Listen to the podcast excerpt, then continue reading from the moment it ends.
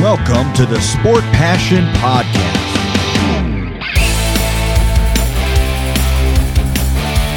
And here is your host, Lars Marendorf.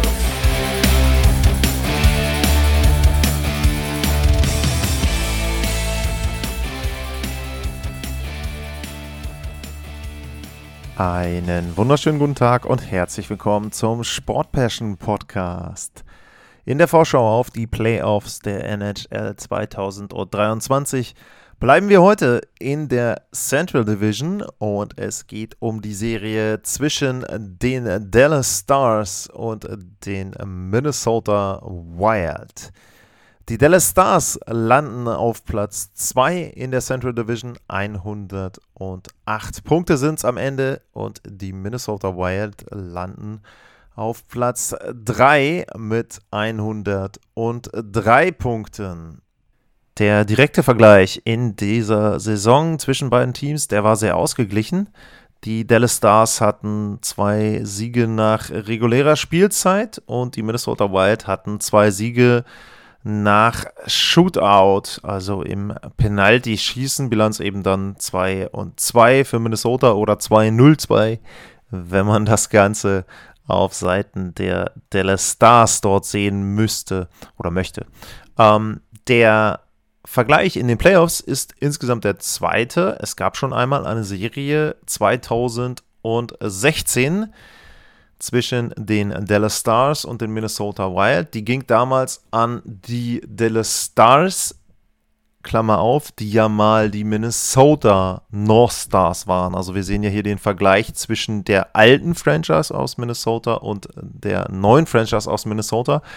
Klammer zu, interessant bei der Serie 2016, Alex Goligowski, der hat den Series Winner geschossen in Spiel 6 und da haben die Stars dann 5-4 gewonnen. Äh, Goligowski spielt mittlerweile auf der anderen Seite bei den Minnesota Wild. Also das ist eine ganz interessante Side Note zu dieser Serie. Beide Teams hatten zwischendurch die Central mal angeführt und hatten auch die Chance, die Division äh, zu gewinnen. Allerdings ist ihnen dann am Ende so ein bisschen die Luft ausgegangen, wobei man sagen muss, insgesamt sind die Dallas Stars noch recht gut in die Playoffs reingekommen. Die haben eine Bilanz in den letzten 10 von 8 und 2 und die Minnesota Wild, da war es eher dann am Ende noch ein kleines Stolpern. Fünf Siege, dreimal nach Verlängerung, äh, dreimal glatt verloren und zweimal nach Verlängerung oder Shootout. Also im Prinzip nur, wenn man es genau nimmt, eine 50-50 Bilanz in den letzten 10.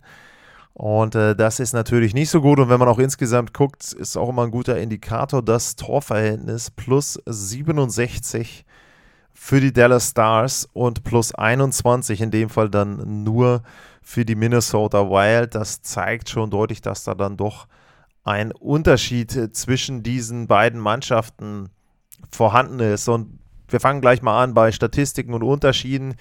Die Dallas Stars haben 281 Tore erzielt, Platz 7 in der Liga. Und die Minnesota Wild, die haben nur 239 Treffer auf dem Konto und das reicht gerade mal für Platz 23. Jetzt könnte man hoffen aus Sicht der Minnesota Wild, dass sie vielleicht defensiver besser sind, aber selbst da hat Dallas einen Vorteil. 215 Gegentore Dallas, 219 die Minnesota Wild, da sind sie beide gut mit dabei, vorne platziert in der Liga. Aber eben, wie gesagt, äh, Dallas hat beides. Offensive und Defensive sind sehr, sehr gut in diesem Jahr. Die Bilanz ist gut. Uh, insgesamt ausgewogen das Team. Auch die Special Teams sind bei Dallas gut. Das Powerplay ist das fünftbeste der Liga. Jedes vierte Mal sind sie im Schnitt erfolgreich. Glatte 25% 21,4% ist Mittelmaß bei den Minnesota Wild. Deren Penalty-Killing ist nicht schlecht, Platz 10, 82 Prozent, aber auch da Dallas Stars 83,5. Platz 3 in der NHL. Vorteil aber für die Minnesota Wild bei der Fangquote. Da liegen sie mit 92,95 Prozent insgesamt aller Torhüter auf Platz 2 in der NHL. Also das ist ein sehr, sehr guter Wert. Dallas aber auch da wieder richtig vorne mit dabei, 92,41 nur in dem Vergleich, ist aber immerhin noch Platz 6 in der Liga. Also auch da sieht man sehr, sehr gut. Ansonsten, ich gehe mal ein bisschen durch, die Schussquote, das ist ein sehr guter Indikator dafür, was wir hier für eine Serie sehen, beziehungsweise wie die Teams sich unterscheiden. Die Dallas Stars liegen auf Platz 12, was die Schussquote betrifft. Die Minnesota Wild auf Platz 29. Man sieht also schon, Minnesota muss echt kämpfen, um Spiele zu gewinnen. Das geht nicht so einfach wie bei den Dallas Stars. Corsi-Wert ist bei Dallas auf Platz 10, bei Minnesota auf Platz 20. Also da sieht man auch schon wieder offensiv besseres Team, die Dallas Stars. Ansonsten, was gibt es noch? Interessant, die Verteilung der Strafzeiten. Dallas hat wesentlich weniger Strafen, da liegen sie auf Platz 20, Minnesota auf Platz 3, aber wiederum der Anteil der Strafen in den Spielen, der ist sehr hoch. Ich sage es hier auch nochmal, heißt im Prinzip, nehmen wir mal an, 20 Strafminuten in einer Partie. Dann sind im Durchschnitt 12 bei den Dallas Stars und 8 bei den Gegnern. Das heißt also, sie sitzen häufiger auf der Strafbank und der Gegner hat häufiger ein Überzahlspiel. Wir gehen mal rein auf die individuellen Zahlen der Spieler, denn da werden, glaube ich, so ein paar Tendenzen, die man an den Teamzahlen ablesen konnte, wesentlich deutlicher. Die fünf besten Scorer der Dallas Stars, das war Jason Robertson mit 109 Punkten, Jamie Benn 78, Joe Pawelski 77, Roppe Hintz mit 75 und Miro Heiskanen mit 73 Punkten. Und der Topscorer der Minnesota Wild, das ist Kirill Kaprizov, der hat 75 Punkte und da merkt man schon, wenn bei Dallas die ersten fünf aufgezählt werden, dann haben die fast alle, mit Ausnahme von Haskinen, genauso viele oder mehr Punkte als der Topscorer der Minnesota Wild. Wobei man natürlich dazu sagen muss, dass bei Kaprizov 15 Spiele fehlen. Er hat 15 Spiele verletzt aussetzen müssen. Das heißt also, da sieht man schon, ähm, dass er ansonsten wieder richtig gut gescored hätte, vielleicht auch wieder die 100-Punkte-Marke geknackt hätte. Das hat er im letzten Jahr geschafft. Kaprizov äh, hat dann Rekord aufgestellt in der Vereinsgeschichte der Minnesota Wild. Ja, mit den 40 Toren, die er geschafft hat in der Saison, war Kaprizov auch natürlich wieder der Topscorer.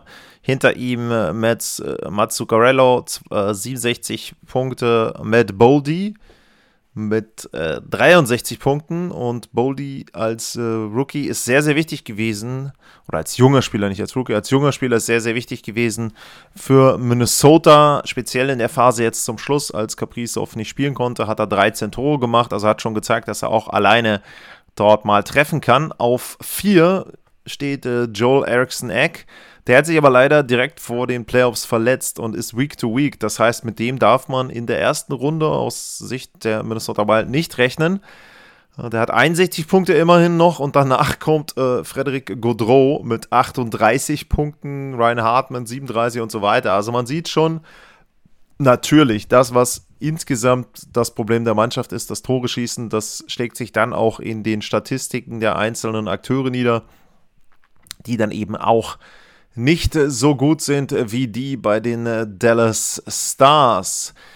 Wenn wir auf die Reihen gucken, wenn wir auf die Depth Charts gucken, dann sieht es auch so aus, dass die Dallas Stars einfach den Vorteil haben. Sie haben eine sehr, sehr gute erste Reihe, angeführt natürlich von Robertson, äh, Roppe Hinz und dem Ageless Joe Pawelski. Der hat wieder 82 Spiele gemacht. Ich glaube, letztes Jahr waren es 81, dies Jahr eben 82 Spiele. Wahnsinn, wie zuverlässig der Mann mit 38 noch ist. Ähm, auch da wieder 28 Tore. Der hat eine Routine, der ist so ums Tor herum gut, was Abfälschen, was Rebounds betrifft, Positionierung unfassbar gut. 49 Vorlagen auch in der Saison. Also Joe Pawelski ist wirklich, wirklich ein richtig wichtiger Spieler äh, für die Dallas Stars und diese erste Reihe ist gut, wirklich sehr gut. Und äh, sie haben dahinter noch eine zweite Reihe mit äh, Max Domi mittlerweile, kam ja auch dann vor der Trade Deadline. Auch das ist eine interessant zusammengestellte Reihe. Mason Marchment äh, mit dabei. Auch wichtig, dass er spielen kann. Äh, dazu Tyler Sagan, der wieder so ein bisschen an frühere Zeiten anknüpft. Äh, auch das keine schlechte zweite Reihe. Die dritte Reihe, Jamie Benn, absolute Comeback-Saison von ihm. Erstmals seit 2018 hat er 70 oder mehr Punkte, 78 Punkte, 33 Tore. Dazu äh, White Johnston, der mit 24 Toren den Rookie-Top-Wert hat, äh, zusammen, glaube ich, mit Matty Beniers ähm, von den Kraken, aber auf jeden Fall viele Tore als Rookie. Äh, Evgeny Danonov, das ist so ein, ja, sage ich mal, ein Projekt, den sie ja ähm, sich im Prinzip noch geholt haben. Also auch da, ähm, der ist jetzt noch nicht so lange mit dabei, hat insgesamt sieben Saisontore, aber auch das ist eine gefährliche Reihe und die letzte Reihe äh, mit äh, Radek Faxa, Kiviranta und Ty Delandria ist auch nicht schlecht. Also Dallas ist tiefer besetzt als auch noch in den Jahren zuvor. Liegt zum einen daran, dass sie zum Beispiel junge Spieler haben, die gut treffen, wie ein White Johnston, dass sie aber auch eben die Veteranen wie Sagan und Ben haben, die an frühere Zeiten anknüpfen können. Dazu haben sie hinten natürlich, das auch eine Story drumherum, Ryan Suter, den ehemaligen Minnesota Wild, ich weiß gar nicht, war er Captain? Ich glaube. Ähm, dann äh, Miro Heiskanen mit 62 Punkten als Verteidiger, äh, also auch sehr, sehr gut, ein sehr, sehr guter offensiver Verteidiger. Dafür mit äh, Janni Hakanpa einen sehr körperlichen, defensiven Verteidiger im zweiten Paar. Äh, Essa Lindell macht die, die äh, Finn-Troika da komplett äh, in der Abwehr. Gute, balancierte Abwehr, würde ich sagen, bei Dallas in der Lage, offensiv einzugreifen, aber auch Shutdown zu spielen, gut ausbalanciert und äh, das passt richtig, richtig gut zusammen, würde ich sagen, bei den Dallas Stars. Bei Minnesota, wenn wir mal die Offensivreihen durchgehen, ähm, erste Reihe mit Kaprizov und Hartmann und äh, Zuccarello ist okay.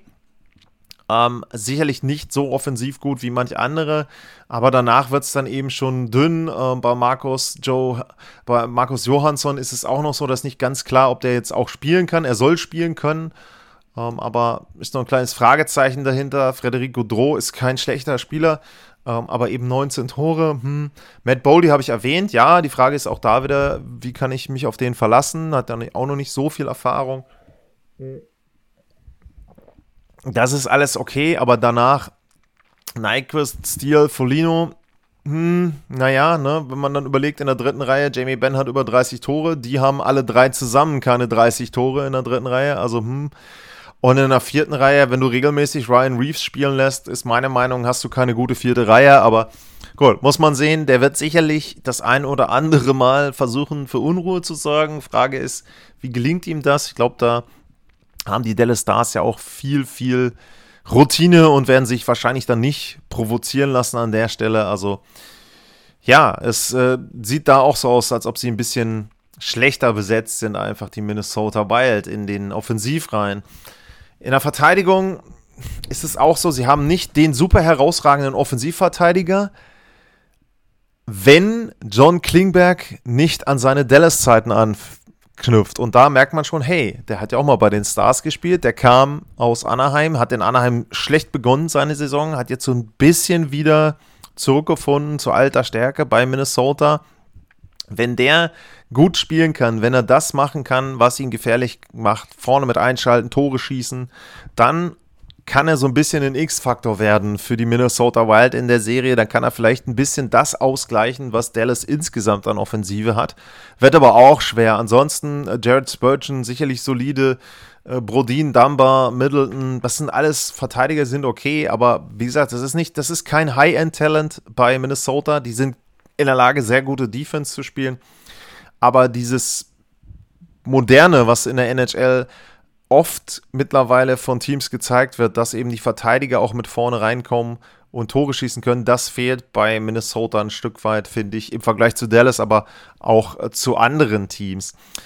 Sehr, sehr interessant wird es auf der Torhüterposition. Nicht bei den Dallas Stars, haken wir das mal ganz schnell ab. Die haben mit äh, Jake Attinger ihre klare Nummer 1. 62 Spiele hat er gemacht in der Spielzeit 37 Siege. Also der hat eine sehr, sehr gute Saison gespielt. Und wenn wir uns daran erinnern, im letzten Jahr, da hat er die Calgary Flames an den Rand der Niederlage gebracht.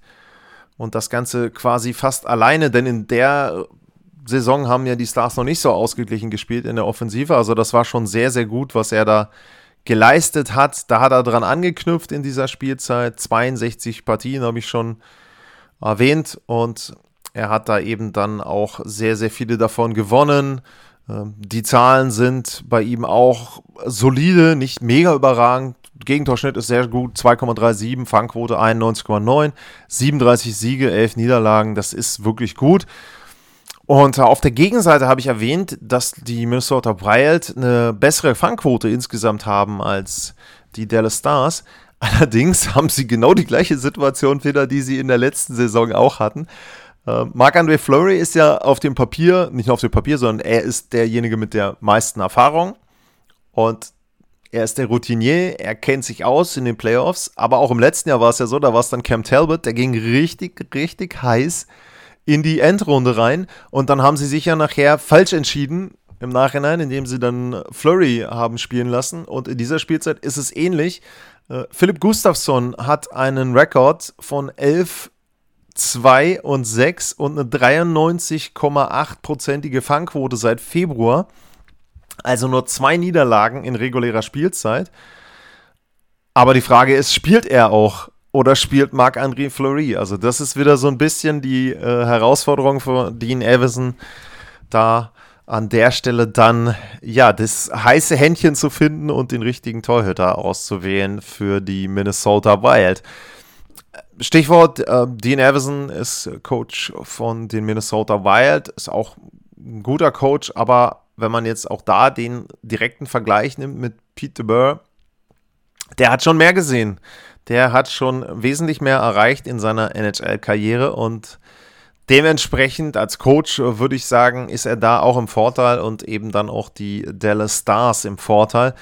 Und damit biegen wir auch so ein bisschen ein auf das Fazit und auf meine Prognose. Also viele Sachen, die ich erwähnt habe, zeigen einfach, dass die Dallas Stars ein sehr gutes Team sind. Sie sind offensiv in der Lage, Tore zu schießen. Sie sind defensiv gut sortiert, haben eine gute Verteidigung, haben einen exzellenten Torhüter und sind richtig unbequem zu spielen. Und die Minnesota Wild sind auch ein Team, was unbequem zu spielen ist. Das Problem ist nur, sie können nicht so viele Tore schießen. Sie sind nicht in der Lage, dann auch am Ende den Abschluss zu finden. Und das macht sie eben anfällig, wenn ihnen offensives Talent fehlt. Und ihnen fehlt das dünne Talent, was sie haben, ein Stück weit mit Joel Erickson Eck. Und da, dementsprechend kann sich natürlich Dallas dann auch darauf äh, konzentrieren, die Kaprizov-Reihe in Schach zu halten. Und danach ist es eben sehr, sehr dünn, was bei Minnesota in den unteren Reihen an Unterstützung kommt. Und das wird das Problem sein für mich. Die Minnesota Wild können einfach nicht genug Tore schießen. Sie werden die Serie ausgeglichen gestalten, denke ich. Sie werden die Serie auch länger laufen lassen, als das vielleicht den äh, Dallas Stars äh, lieb wäre. Aber am Ende glaube ich, dass dann eben das Team aus Texas sich durchsetzt. Ich schätze sechs Partien, die Dallas Stars, und äh, damit ziehen sie dann in das Division Final, wenn man das so nennen möchte, ein gegen den Sieger aus Avalanche gegen Kraken. Das war meine Vorschau auf die Serie Dallas Stars gegen die Minnesota Wild. Wenn euch das Ganze gefallen hat, sehr, sehr gerne den Podcast bewerten, abonnieren und weitersagen. Das hilft immer. Ja, und ansonsten bedanke ich mich für heute fürs Zuhören. Bleibt gesund und tschüss.